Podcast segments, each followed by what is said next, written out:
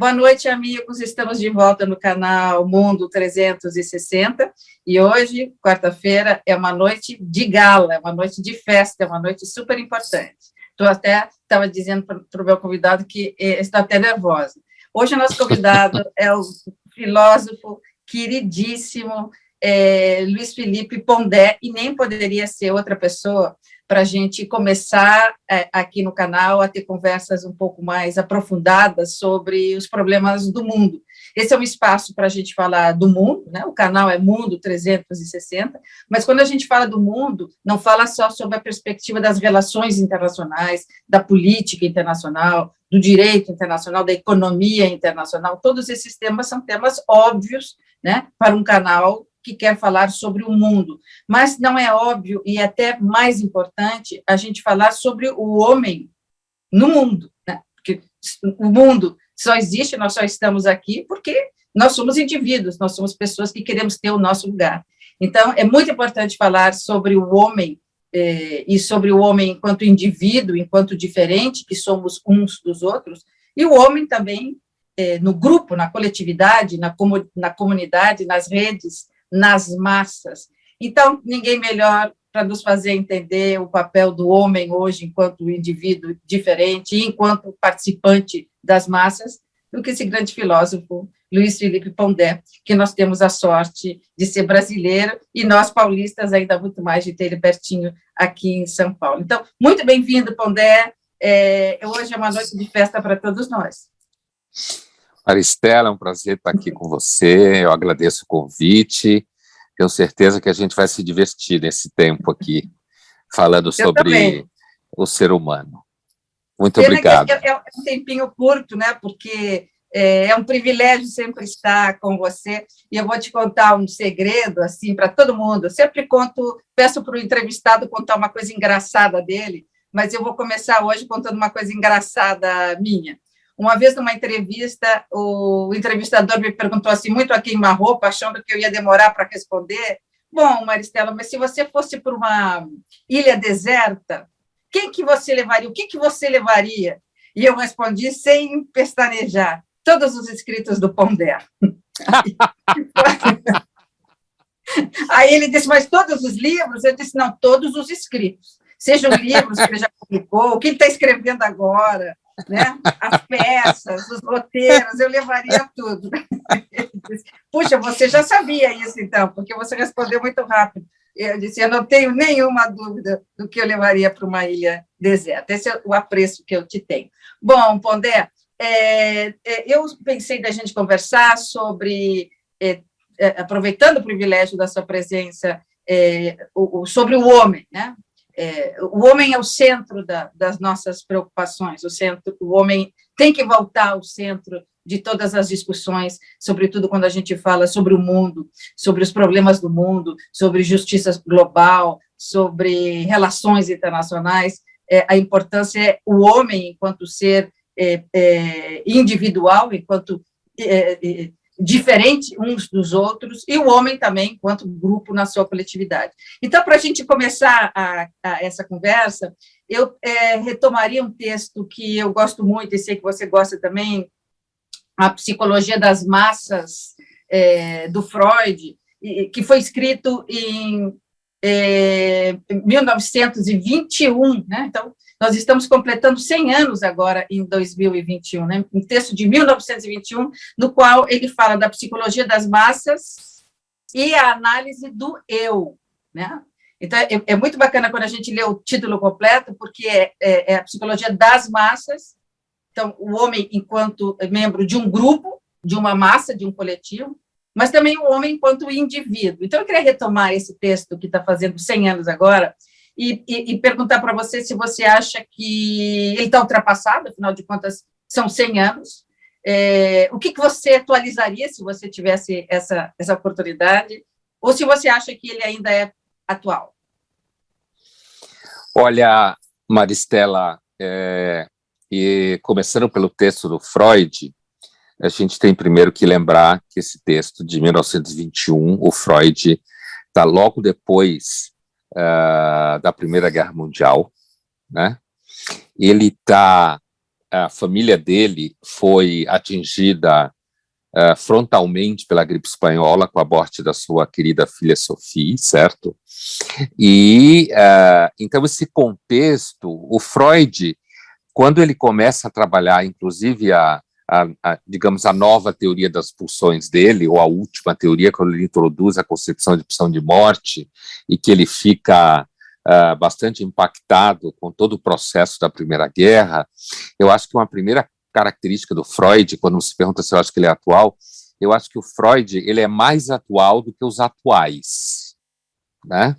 E inclusive porque ele capturou um, uma tendência naquele momento que era justamente uh, as pessoas quererem fazer parte de grandes movimentos sociais, se identificarem com grandes movimentos sociais. Olha só, ah, desde o final da, do século XVIII, na Revolução Francesa, até a Primeira Guerra, e depois ele vai ver, e a gente vai, vai ver na história da Segunda Guerra, a Europa foi um processo, passou por um processo que o uh, filósofo, jurista, cientista político Tocqueville, em 1848, uh, ah, na Revolução de 48 em Paris, se referiu como o mal do século XIX. Isso Tocqueville falando em 1848.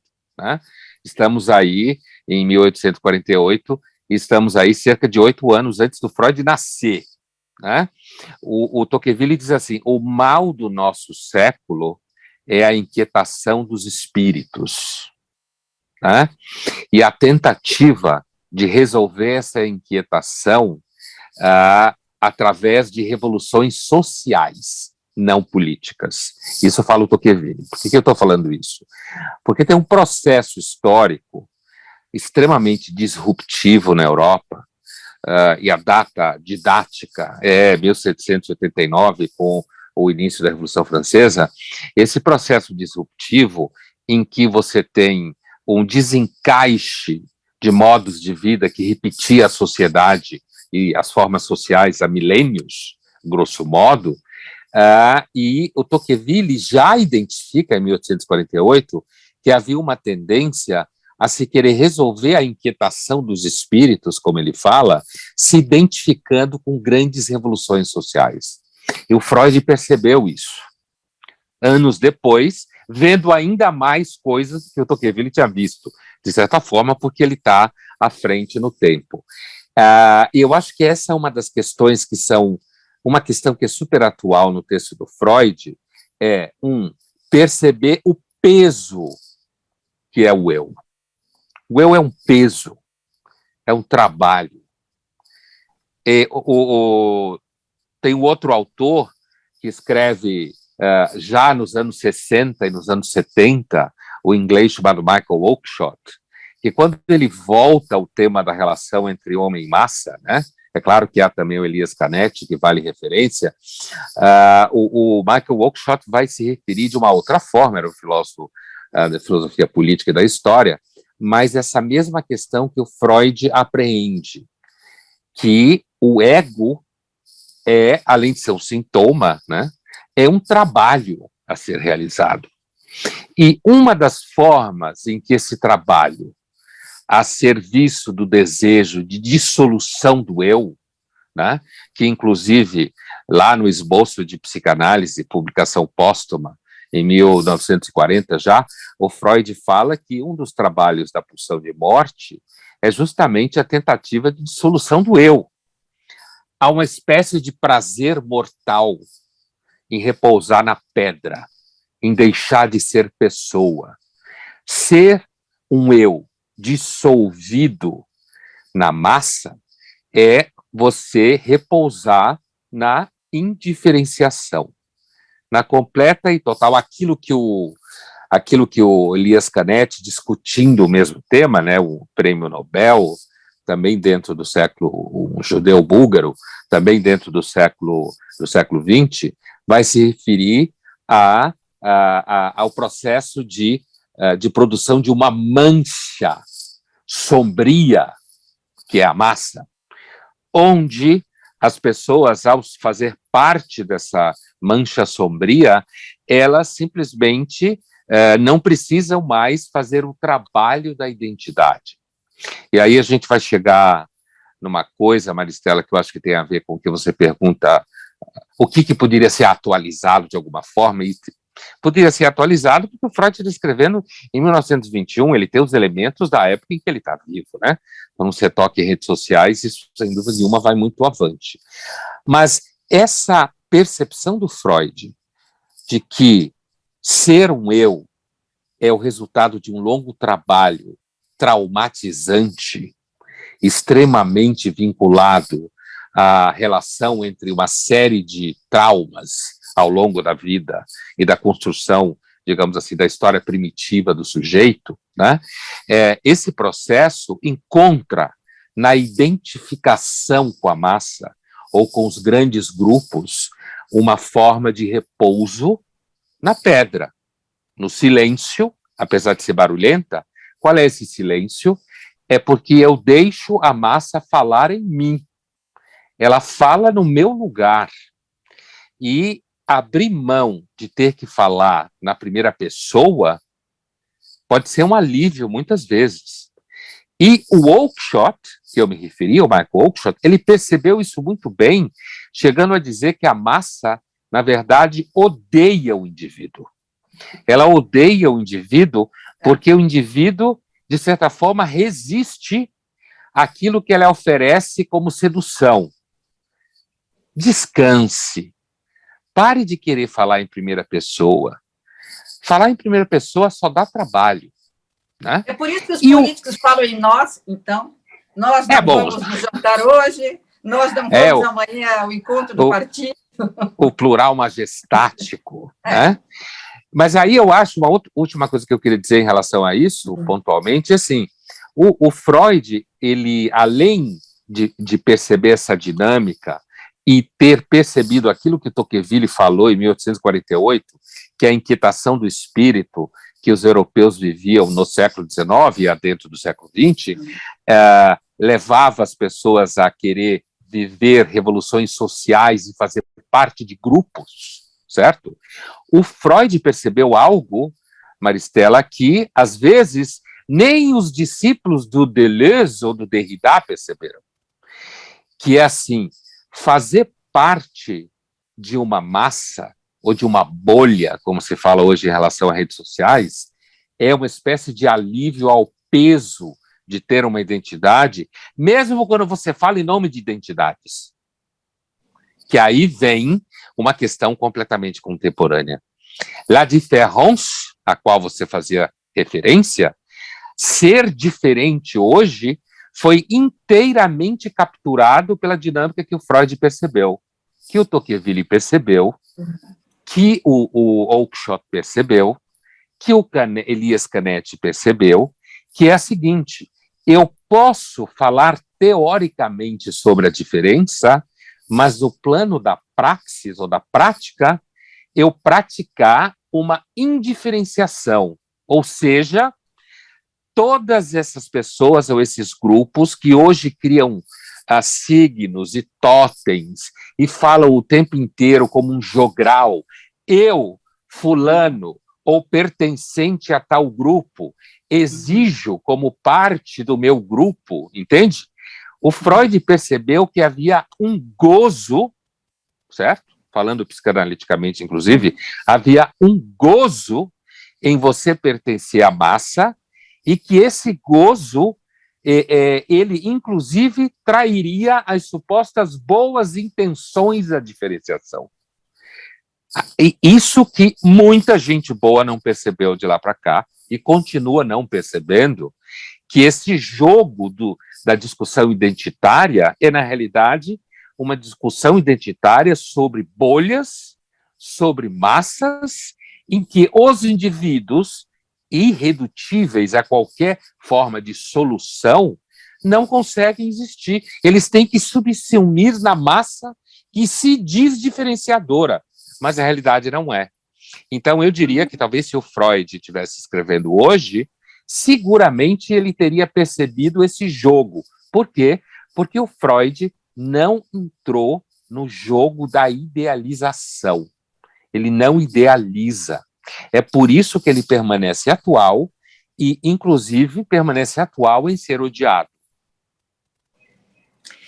Você falando que me ocorreram é, é, muitas, muitas coisas para conversar com você, pena que o nosso tempo é curto, mas assim, eu poderia passar aqui, é, sei lá, o resto da minha vida perguntando coisas para você. Mas enquanto você falava, Pondé das Massas, se a gente trouxer isso para a realidade, bom, no caso do Brasil, onde a gente tem esses dois é, dois segmentos, né? Quer dizer, um que vai para esse lado e outro que vai para esse outro, e são inimigos figadais. É, ou você está é, do lado desse, ou você está tá do lado daquele, porque ficar no meio ou ficar diferente é praticamente impossível, então. É, e aí você, Maristela, uh, você está falando da polarização, né? Sim. Dessa polarização radical. Sim. Fica claro como a, a, a, polarização, se a gente olhar a partir desses referenciais, tendo no centro Psicologia das Massas e Análise do Eu do Freud, quer dizer, a polarização é um caso da relação entre o eu e as massas. Ela é um caso específico, contemporâneo, né? Uh, apesar de que quando você analisa uh, os textos do Tocqueville, seja o texto dele sobre a Revolução de 48, que são as suas memórias, seja o texto dele sobre a Revolução Francesa e o antigo regime, seja o texto dele mais famoso, que é a Democracia na América, uh, ele já ele percebeu ali naquele processo de constituição do novo mundo ou da tal democracia, né, que havia uma tendência a polarizar as posições sociais. Ali já havia essa tendência, né? Porque se eu sou A, e eu tenho absoluta certeza que A representa as forças do bem, você necessariamente é menos A. E, portanto, você necessariamente representa as forças do mal. E no meio disso tudo, existe a violência política, que está sempre presente, seja em A ou menos A a política é sobre violência, sobre poder, sobre, poder. violência. É isso que está em jogo. E, e, e a, a, portanto, a, a política ela está sempre entre o serviço à pulsão de morte, que é o poder, a destruição, e, ao mesmo tempo, a tentativa de conter esse processo de violência destruição, estabelecendo certas instituições eternamente imperfeitas, eternamente mais ou menos consistentes, que a gente consegue sobreviver no meio da violência que caracteriza a política. Então, a polarização, ela é sempre violenta, ela é sempre identitária e o eu, quando você diz, se você ficar fora dos polos, você vai deixando, uh, você vai perdendo espaço, né, de certa forma, é porque esses espaços eles estão ali circulando na violência da política e cada vez mais recentemente eles estão circulando na violência do mercado, certo? Porque o mercado ele é, ele também se acomoda à polarização política ele também segue a polarização política. Ele percebe os movimentos da polarização e entende que ali existem nichos a serem explorados. Então, explorados. Então, a polarização política, ela reproduz o dinheiro, reproduz, ela abre espaços de investimento. Então, você vai perdendo, de fato, espaço. Por quê? Porque o indivíduo, enquanto tal, e o Oakeshott percebeu isso muito bem, o indivíduo enquanto tal, ele não é uma grande invenção para as massas econômicas, é um, não é. Aparentemente, no começo do discurso liberal, parecia que era, mas ele não é. E isso é claro quando você debate, por exemplo, a questão do marketing digital, a questão dos algoritmos, a, a coisa de cada vez mais a gente ficar confortável em serviços que agenciam o nosso desejo, certo? Inclusive, desejos supostamente diferentes. Ou seja, eu sou uma pessoa diferente, eu só compro em loja tal, onde todo mundo diferente compra. Certo? Sim. Portanto, nós somos todos diferentes juntos, né? Sim. Nós temos signos que fazem significantes que descrevem a nossa diferença que na realidade não existe. porque ela está sempre sendo subsumida no processo de massa e o consumo é um processo de massa, mesmo é que customizado. É uma ah, grande farsa. Eu acho que é, é, não há dúvida que há uma dimensão farsesca no mundo, né? Uhum. O Platão ele já se referia à democracia como teatroncracia, quer dizer, é, um regime político teatral. É verdade. Certo? Que há uma dimensão teatral no jogo. Isso tem que ser muito bem entendido, porque a, a, as pessoas que continuam operando na idealização, porque a idealização serve a um eu que quer ver a si mesmo como uma coisa linda e o melhor ego que já caminhou na face da Terra, né?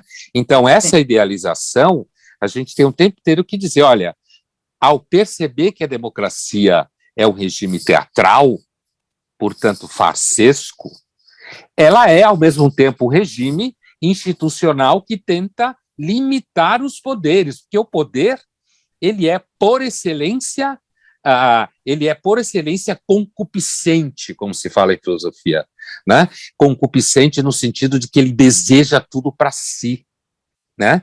Ele quer os uhum. espaços uhum. e, e, os elementos para si.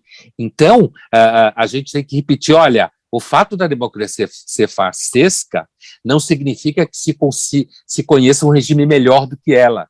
É o homem claro. que não tem solução e não tem cura. Pondé, quando você fala, você falava do, das massas, me, me, logo me surgiu assim a figura do líder das massas, né? É, o líder é, das massas, seja ela qual for, da direita, da esquerda, é, ele, ele tem consciência que ele é um grande hipnotizador e que e, e, e, o que ele está fazendo é, com os vários eus que estão ali, ele, ele tem consciência do seu poder é, ou não? Ele vai ele vai mesmo pelo pela pulsão mesmo, né, de, da, de vida. Eu quero poder, eu quero seguir, eu quero ser isso, eu quero ser aquilo, eu quero viver, eu quero é, ele tem noção de que ele está hipnotizando, ele tem noção de que ele tem uma massa pouco crítica e mais hipnotizada, até romantizada pela figura do pai, do pai da horda, né, do pai, uhum. daquele pai todo-poderoso. Ele sabe é, é, disso ou ele está indo de forma inconsciente em busca do poder? Eu acho que ele não precisa ter consciência para exercer esse poder. Então, ele não precisa, como skill, certo? Ele não precisa. Ele, ele não é um mágico, simplesmente... então, um hipnotizador. Ele pode, ele age dessa forma porque ele gera um impacto, um, um impacto que é da ordem do afeto, inclusive, da ordem do irracional. Você veja, por exemplo, a, a, a, o, o Shakespeare dizia que existe método até na loucura, né? A gente percebe que hoje em dia a gente aqui no Brasil e não só no Brasil, a gente pode dizer que existe método até na estupidez certo? Sim. Então, assim, é, portanto, é, não acho que ele precisa ter consciência do que ele faz.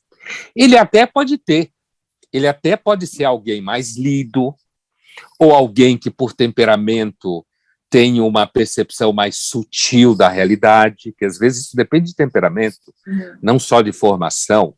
Então, tem pessoas que têm pouca formação, e inclusive quando se fala em ancestrais, em avós, avós e tudo, e muitos de nós lembram de sutilezas de avô e avó que não eram bem formados do ponto de vista formal da formação, né, que a gente adquire em escola, universidade, pós-graduação, diaba 4, mas eram pessoas que tinham uma percepção sutil da realidade. Então, assim, uh, eu acho que não, ele não precisa ter consciência. E ele não necessariamente sabe no sentido de uma consciência construída do que ele está fazendo, mas funciona do mesmo jeito. E aí, essa tua pergunta, né, ela me leva de volta quando eu fiz referência ao Michael Oakeshott, ele tem um texto, um livro chamado Racionalismo na Política e outros ensaios. E esse livro ele trata inclusive desse fenômeno do líder das massas. Né?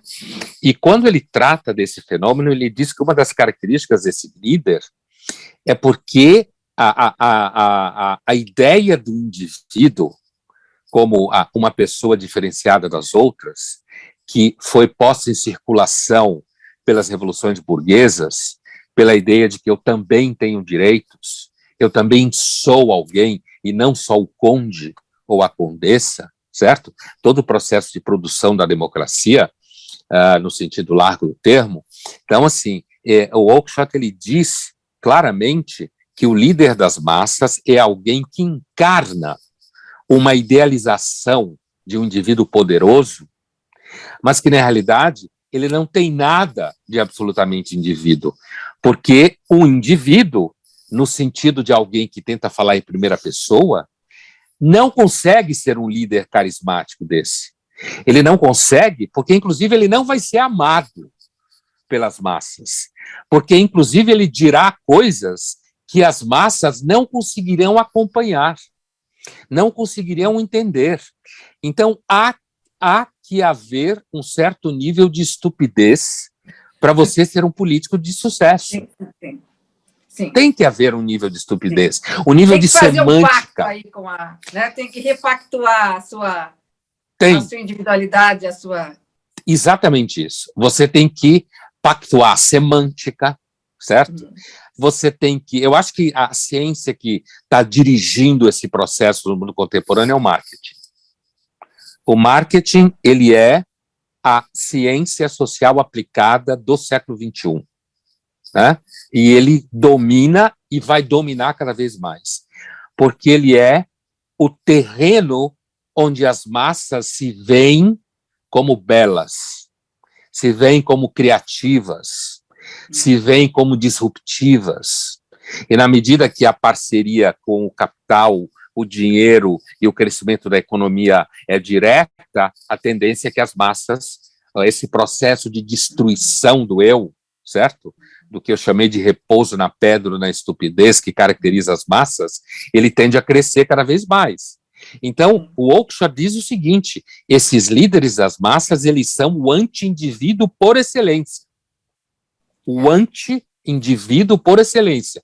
Ele captura a expectativa que as pessoas têm de ser relevantes, o que é muito difícil conseguir na vida. Olha só, Marcela, outro dia eu vi um comercial de uma grande marca de na TV, né? não nas redes sociais da TV, mas também circula nas redes sociais, que uh, você tinha vozes de jovens, e aí você vê todos aqueles jovens, meninos e meninas, todos lindos e lindas, de todas as cores, de todas as orientações, com todo tipo de roupa e cabelo, certo? Aquela diversidade linda circulando pela tela, e uma frase que eles repetiam é: Eu quero deixar a minha marca no mundo. Olha que mentira do cacete. Quem é que consegue deixar uma marca no mundo? Sim. Certo? Se você conseguir pagar boleto e não deprimir, você já está deixando alguma coisa no mundo, é. pelo menos no seu mundo, certo? É. Mas não. Então, o líder das massas é esse cara que está criando essa tese de que nós vamos deixar a marca no mundo. Uma das coisas. E ele vai seguido, deixar, né, pelo menos é que ele vai deixar a marca. E uma das coisas, seguindo o Oakeshott aqui de novo, é que a, a, a, essa individualidade, na realidade, ela é da ordem do sofrimento. É. E você não vende sofrimento. Você não vende. É, e, aí, e, aí, eu pegaria uma carona nisso que você está dizendo, que tem alguns minutos que eu estou pensando nisso, quando você fala, bom, a, a, a tendência é muito mais fácil ser um sujeito nas massas do que ser um sujeito enquanto indivíduo diferenciado do Derrida, né?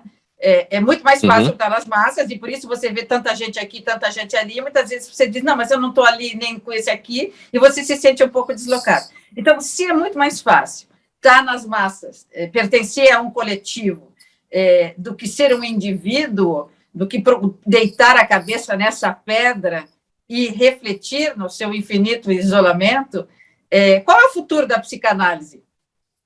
ah, Olha, não, excelente. Porque é um, é um lugar para falar do eu, né? É um lugar onde você busca o eu, o eu diferente de todos. Qual é o seu eu? O seu eu lá escondido no inconsciente. Sei. E qual é o futuro da psicanálise, então, já que nós oh. começamos com Freud? Olha, excelente pergunta, Maristela. É, eu tive a chance, há, há, pouco tempo atrás, talvez dois, três meses atrás, eu lembro bem, de é, é, debater essa questão com uh, alguém que foi um dos melhores professores que eu tive na minha formação, que foi o psicanalista Jorge Forbes, certo? É, é, foi meu que professor. Que tem agora curso na, na, de pós-graduação na FAP, Bárbara, de psicanálise. Foi né? justamente neste curso. Ah, foi na live de abertura.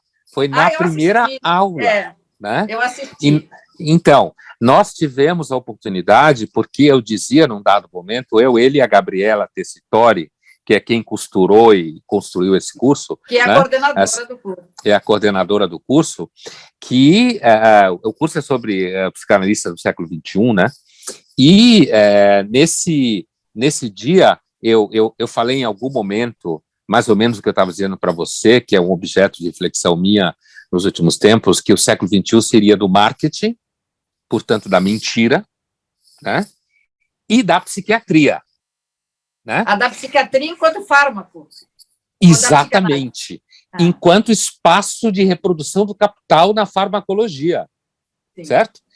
E eu dizia que a, a e, e, o, o, Forbes riu muito quando eu falei isso. Eu dizia que a relação da psicanálise, do psicanalista com o paciente, era uma relação medieval, pré-capitalista, certo? Porque é uma relação em que é você e uma outra pessoa, numa relação contratual que muitas vezes quer fugir do contrato jurídico, e você sabe muito bem do que eu estou dizendo, sendo advogada, certo? Que é fugir do contrato jurídico, que é colocar a relação num outro espaço, certo? Extremamente sofisticado para o mundo dominado pelas massas, certo? em que o trabalho do advogado é justamente lidar com o contencioso e gerar o contencioso como mercado, certo? Porque senão não há uhum. espaço de reprodução. E o, o, o Forbes ele deu uma resposta muito boa para essa questão, e eu, eu reproduzo ela aqui. Ele dizia que achava que haveria um limite para a psiquiatria, certo? E e, nesse sentido, a psicanálise não perderia o seu espaço, apesar de que eu não estava dizendo que a psicanálise ia perder o seu espaço, eu estava dizendo que a psicanálise tendia a ser um produto de luxo ou alguma coisa para pobres, certo? Porque a grande massa das pessoas, e isso é visto a olho nu, inclusive de pais, estão em busca dos fármacos, das explicações farmacológicas para os transtornos dos seus filhos. Não tem tempo de lidar com seus filhos, tem uma enorme culpa, inclusive por conta disso, ou deixa de ter filhos, aquele que não os tem, ou aqueles que os têm. Ah, o resultado é que você tem uma, um mundo do mercado psi, em que o psicólogo manda o paciente para o psiquiatra, e aí você cria uma parceria, e manda para o neurologista, e aí você tem e aí para outros profissionais relacionados, e esse universo, se você pegar uma psicanalista hoje que não é médica, certo? Portanto, não não medica, é, ela cria uma parceria com o psiquiatra que medica e, e, e, em retorno o psiquiatra manda para para terapia, certo? Para terapia não não organicista e você tem todo o mercado psi nesse universo, certo? E esse mercado cresce. E esse mercado, apesar de você ter o universo aqui da psicologia e da psicanálise associado, o carro-chefe, onde o dinheiro corre solto, é no universo dos fármacos. É porque aí tem o dinheiro pesado. Não é dinheiro, é capital, que é outra coisa. Dinheiro é uma coisa, capital é uma coisa que reproduz a si mesma certo? Dinheiro é uma coisa que você paga por uma roupa, por uma hora de análise ou por um carro. Capital está por detrás e sustentando isso tudo. Então, a tendência da psicanálise, ou de muitos psicanalistas, é estar associado a esses grandes grupos de mercado psi, fazendo parcerias, como se fala hoje em dia. Então, eu não acho que vá desaparecer, mas eu acho que o carro-chefe tende a ser aquele que é o ato médico, como se falava algum tempo atrás. Mas o Forbes falou uma coisa uh, ele lembrou uma coisa muito importante, e eu acho que isso é essencial, é uma coisa que escapa muitas vezes, inclusive de muitos psicanalistas, que é o seguinte: é claro que ele estava falando do ponto de vista da teoria lacaniana, né, que é uma teoria que, na realidade, para o Lacan era Freud, lacanianos são os outros que inventaram, não ele o Lacan, né? Mas assim. o Lacan é, mesmo era freudiano. É, né? Ele repetiu isso várias é. vezes. Então, assim, é, é, que no centro do sujeito existe um vazio. É um vazio Sim. no centro do sujeito, certo? O Forbes claro. lembrava isso, que é fundamental. Tem um vazio. E esse vazio é um destruidor de festas ele é um destruidor de cadeias de reprodução das mentiras, certo? Só que esse vazio é acompanhado de angústia, que no, nos traz de, de volta o indivíduo, de sofrimento, que nos traz de volta ao indivíduo como lugar de sofrimento. E, portanto, entende o professor Forbes que, portanto, a psicanálise teria, continuaria a ter espaço no século XXI, porque ela seria o lugar em que esse vazio consegue falar. Sim. E ao conseguir falar, você dá uma sobrevivência ao sujeito, né? Ah. O sujeito precisa dele, porque no espaço do marketing psicológico, que está correndo solto por aí, certo? Ou mesmo do marketing psiquiátrico, e de todas essas parcerias que desagam em clínicas, com equipes multidisciplinares, que as famílias depositam seus filhos, porque não consegue fazer o que fazer com eles, inclusive começam a medicá-los desde 13, 14, ou mesmo antes. Uma criança não pode não ser, não pode demonstrar nenhuma dificuldade de atenção, porque você já medica ela, já viram objeto de medicalização, né? E, portanto, eu acho, respondendo para você, eu respondo para você também ah, seguindo com o que o Forbes falou, que a psicanálise ela permanece na medida em que ela não trai esse desejo do vazio, certo? Sim. Esse desejo profundo que o vazio fala. Ah, agora, é, o problema é que o marketing ele é a ciência suprema que tampona esse vazio. Ele tampona é. o vazio. Né? E aí você tem uma, uma briga boa. de tamponamento, né? É, exatamente. É. Ele faz você. É, é, a mesma coisa que você tomar um remédio que suprime o efeito. O Ele sintoma. fala esse buraco, né? Ele fala esse buraco. Então, se eu tiver o, o carro daquela marca com aquelas cilindradas, logo esse vazio estará preenchido, porque eu agora tenho mas enquanto você falava e trouxe o professor Forbes, é, quando ele fala do Terra 2, é, e que é, é, eu acho, o grande diferencial dele, é, é e a grande contribuição dele é o, o, o, Terra 2. Quando ele fala do Terra 2, eu, eu lembro é, a, a Rudinesco naquele livro Por que a Psicanálise?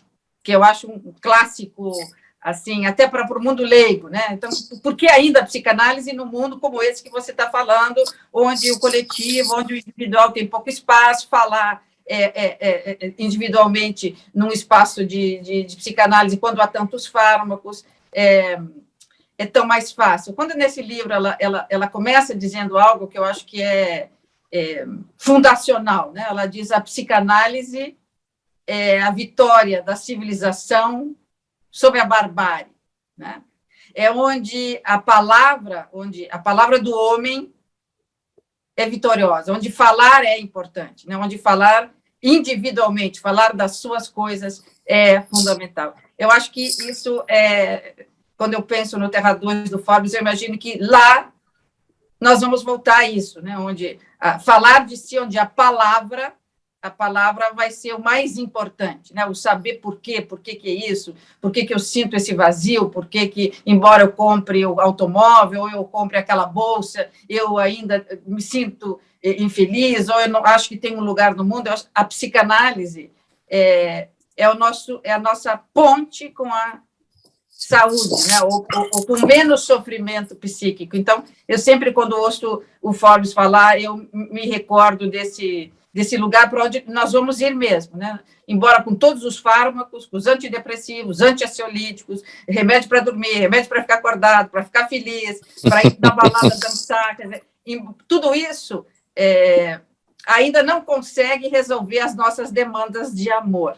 Né? Ainda, ainda nós continuamos é, é, é, com o espaço da psicanálise, ou o espaço do eu, da fala, é, ainda a nossa, digamos, a nossa, nosso passaporte para essa, para essa Terra 2, ou para ou para a diminuição do sofrimento psíquico, porque eliminar o sofrimento psíquico não é possível. Mas enquanto eu te ouvia e, e refletia aqui um pouco, é, e você falava desse homem, né? Então, é, que sujeito é esse, né? Quer dizer, o sujeito se desindividualizou, né? O sujeito não tem, o sujeito se tornou enquanto indivíduo obsoleto. Eu fiquei pensando numa cena daquele livro do Primo Levi, que eu, com certeza você tem aí na sua na, pertinho de você aí na sua biblioteca. Tem um momento no, no, no Primo Leve, é que ele está lá, né? É, naquele campo de concentração horrível e está tão frio e ele tem tanta sede, fome e aquele lugar é tão horrível, tão opressor e ele está com tanta sede ali naquele momento e ele está olhando por uma janela e fica uns floquinhos de, de neve assim, você lembra?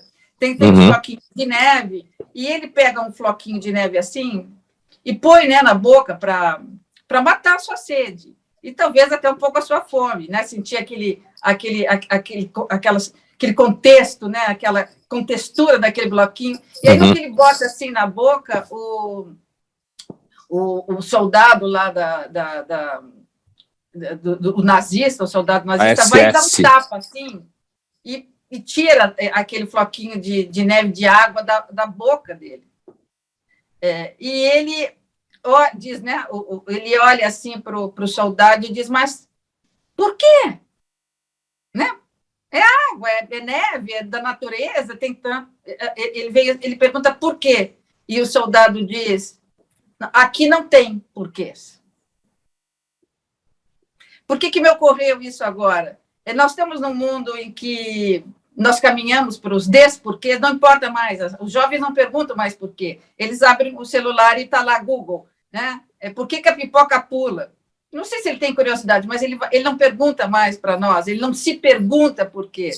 Você acha que nós caminhamos para uma desculturalização, é, um desinteresse é, pelas, pelos porquês, pelas, pelas razões, pelas motivações, o porquê das nossas demandas e por que elas são diferentes? Nós estamos nos é, desculturalizando Embora o Levi olha, Mar... Levi foi escrito lá, né? É, olha, Maristela, é, você estava falando, desde quando você começou a falar do Terra 2, uh, ah, eu penso no mal-estar na civilização do Freud. Eu ia que eu acho é, que eu acho que é, né? um, é, é, um dos maiores textos já escritos na história Também da humanidade. Acho. Né? O mal-estar na civilização é uma coisa e aí, mesmo quando você lembra da Rodinesco, quer dizer, a psicanálise é a vitória da palavra contra a barbárie, a, a, a vitória da civilização, eu não tenho tanta certeza que a civilização seja tão vitoriosa. E aí eu volto ao Freud que eu falava no começo. Uh, a gente não pode esquecer que a civilização traz junto com ela o mal-estar. E a oposição à civilização não é o bem-estar da barbárie, é a barbárie e a mentira das massas. Então, uh, eu, inclusive, já tive também a chance de debater num outro ambiente com o professor Forbes essa questão do Terra 2, e vi quando foi programa na TV Cultura, e, uh, inclusive, a brincadeira é que eu sou um pouco mais Schopenhaueriano do que ele. Né? Então, é, eu, eu, quando olho para a civilização, e acho que, sem dúvida nenhuma, ela é uma tentativa de resistência à barbárie, certo? Ao mesmo tempo, eu olho sempre para o mal-estar da civilização. E uh, o Freud percebeu muito bem, uh, nas suas críticas aos Estados Unidos da América, certo? E ao comunismo ao mesmo tempo também, que a civilização estava muito bem disposta a querer uh, uh, retirar de si o seu vínculo de irmão, irmã gêmea do mal-estar. Eu acho que esse é o problema. Assim, eu não tenho nenhuma dúvida que a gente vive uma espécie assim de, uh, uh, de dissolução em algum nível do mundo do imaginário, do mundo do, uh, do, grande, do grande outro que nos define, do mundo em que a gente está submetido a algum tipo de pai, no sentido técnico e não no sentido do senso uhum. comum, uh, e que a gente caminha para o mundo, uh, como diz o próprio Forbes, desbussolado, sem bússolas, né? A minha questão é que uh, a minha questão é o que a gente vai fazer com o mal-estar. Porque eu posso simplesmente achar que no momento em que a gente tiver superado ou feito a crítica da desconstrução, voltando ao Derrida, certo? Feito o percurso da desconstrução, uh, eu suponho que quem estará com a palavra é o niilismo. Aí eu volto para o outro parceiro que está aqui do meu lado, que é o Dostoiévski. Né? É, eu acho que talvez quem tome a palavra seja o niilismo, que é esse desporquê ao qual você faz referência, certo? Essa situação em que, na verdade, é, a ideia de que não tem nada para colocar no lugar, digamos assim, desse sujeito grande que, uh, de alguma forma, organizava o mundo e organizava os sujeitos, certo? Grandes significantes imaginários, né? Eu suspeito que uh, esse vazio que está no centro do sujeito, que é na realidade a ontologia do sujeito, é, que ele se revele como um discurso do nada, como um discurso em que a desconstrução se transforma em ferramenta das massas, de novo. Então, eu acho que a grande pergunta, ou pelo menos uma das grandes perguntas da nossa época, é o que fazer com o mal-estar? Porque a civilização é o mal-estar. Ela resiste à barbárie, mas ela traz consigo o mal-estar. Exatamente. E a gente, a gente não está afim do mal-estar. Não está afim do mal-estar. Porque o mal-estar é insuportável. Assim como Freud suspeitava que viver uh, no princípio da realidade, quando ele ainda estava opondo realidade a princípio do prazer, quer dizer, viver no princípio da realidade é insuportável. A criança sacou tudo. Ela sacou tudo. E a minha suspeita é que a nossa opção é pela infantilização. Você acha que nós vamos, nós vamos mantendo aquela sua majestade, o bebê, para sempre, né? Para sempre Exatamente. eu quero tudo, né? Eu quero o leite da mamãe, é. eu quero o peito quentinho, e se demorar eu não quero mais, e aí eu vou crescer, mas eu continuo com, me sentindo a sua majestade bebê, eu quero é. imediatamente, tem que ser rápido, se começa a namorar tem que casar amanhã, morar junto, e também se divorciar tem que ser rápido, dizer, é, é, uma é. continuação é. do infantil. É a demanda daquilo que o herdeiro da escola de Frankfurt atual, Axel Honneth, chama de reconhecimento. Todo mundo quer ser reconhecido na sua condição de diferença relevante, certo? E isso vai dar na majestade o bebê. E aí, eu lembro de um livro escrito em 1998, certo? Por um escritor excepcional, vivo, um francês chamado Michel Houellebecq, terrível, né? Sujeito, um, ah, assim, não ele, pessoa, dizendo que é terrível. Estou dizendo que os livros que ele escreve Sim. são terríveis. Fígado, né? Terrível, vai no fígado. Esse livro de 1998, que se chama uh, Partículas Elementares, né? que infelizmente para discutir eu tenho que dar spoiler, eu vou cometer um crime aqui, atenção para o spoiler, né? Porque esse livro, que é o Hulebeck, eu acredito, assim como diz aquele sociólogo alemão vivo, Wolfgang Streck, diz que o Hollebeck, a obra do Hollebeck é a obra que melhor descreve na literatura contemporânea o impasse contemporâneo, certo? É, é nesse livro, Partículas Elementares, uh, dois personagens principais, o Bruno e o Michel. O Michel é um grande biólogo molecular que descobre, é um sujeito extremamente deprimido, certo? Tem toda uma história. É, é, Michel Houellebecq é um espetáculo para psicanalistas. Né? É que ele é tão violento na descrição do niilismo contemporâneo que não se fala, mas que está aí, né? inclusive esse livro especificamente da herança da contracultura, né? que às vezes eu tenho a impressão que se evita o Houellebecq, né? E pode ser, de repente, uma, uma boa decisão para a saúde mental, mas dependendo da sua condição. Mas nesse livro Partículas Elementares, que essas partículas elementares se referem às partículas atômicas e subatômicas, né?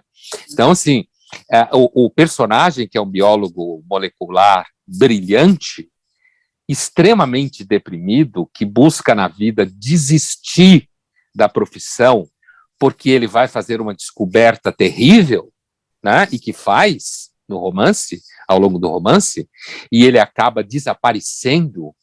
Ninguém sabe o que aconteceu com ele, né? E essa descoberta terrível que ele faz é ele descobre como evitar a instabilidade do desejo humano. Né? Ele, ele descobre o mecanismo uh, eh, para evitar, na meiose, certo? A instabilidade do ser humano. E esse mecanismo implica na superação da reprodução uh, uh, humana.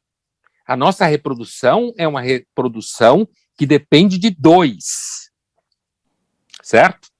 E ele descobre um mecanismo em que o ser humano não só uh, se torna quase imortal, porque tem menos defeitos e menos instabilidades moleculares, uhum. Como ele passa a se reproduzir artificialmente, por partenogênese. Resultado, o ser humano deixa de ser o que a gente conhece, não existe mais homem e mulher, são todos agêneros, certo? Não tem instabilidades afetivas, não precisam de amor, não adoecem, certo? E você descobre, no final do livro, que o livro está sendo escrito muito no futuro, certo?